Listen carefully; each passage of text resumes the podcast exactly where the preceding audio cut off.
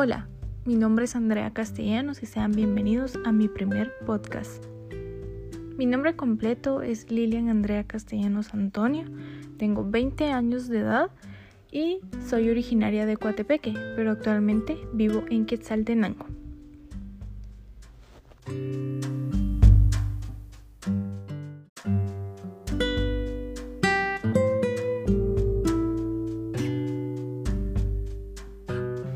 Mi familia está conformada por seis integrantes, mis padres, mis hermanos y mi sobrina. Actualmente solo vivo con mi madre, con mis hermanos y mi sobrina.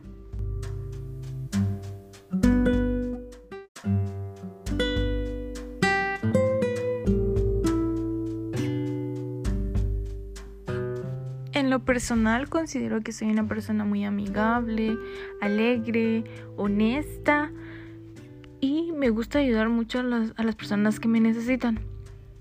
Pero también tengo aspectos negativos. Soy una persona muy impaciente, muy perfeccionista. Si las cosas no me salen a la primera, tengo que repetirlo hasta que me guste. Y muy enojada. Muchas veces no llego a medir lo que digo y no pienso si voy a lastimar a los demás.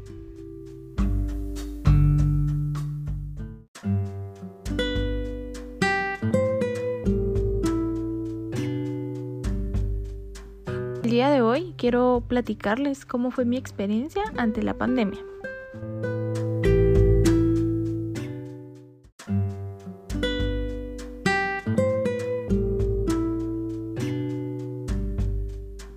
Se dio a conocer el primer caso de coronavirus en Guatemala. La verdad me preocupé por mi familia, por mis amigos, por todas las personas que me rodean. Me afectó en el sentido estudiantil porque estaba empezando, yo tenía esa ilusión de ir a la universidad, de conocer a personas nuevas, de convivir con nuevas personas, pero lamentablemente no fue así, solo fui a la universidad por un mes y eso no alcanzó para conocer a más personas. En lo familiar, eh, me afectó porque, como lo mencioné anteriormente, yo soy de Coatepeque, pero vivo en Quetzaltenango. Y yo estaba acostumbrada a viajar cada fin de semana a ver a mis abuelos. Y debido a la pandemia, los viajes se cancelaron, ya no pude ir a ver a mi demás familia y eso me afectó mucho. Pero también como hay aspectos negativos, también hay positivos de la pandemia. Yo sinceramente era una persona que no cocinaba, no, no me llamaba la atención, no me gustaba, mi mamá intentaba enseñarme, pero nunca me, me llamó la atención.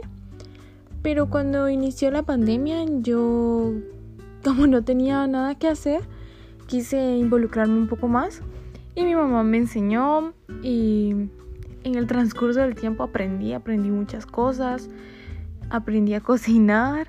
Mi familia me motivaba porque cuando yo empecé a cocinar ellos me decían, si estaba bien o no.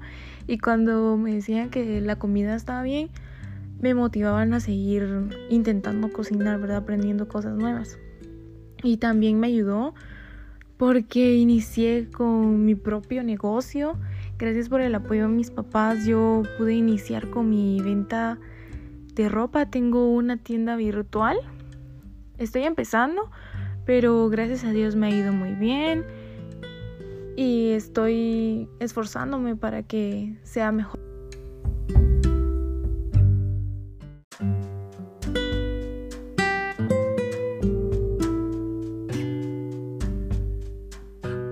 Y a pesar de todo lo que ha sucedido en este tiempo, considero que como seres humanos deberíamos de aprender a agradecer porque seguimos con vida, seguimos día a día a pesar que el proceso fue muy largo o que pasaron muchas cosas negativas, seguimos aquí, seguimos con un propósito y deberíamos de aprender a agradecer por eso.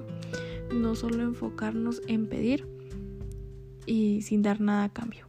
Gracias.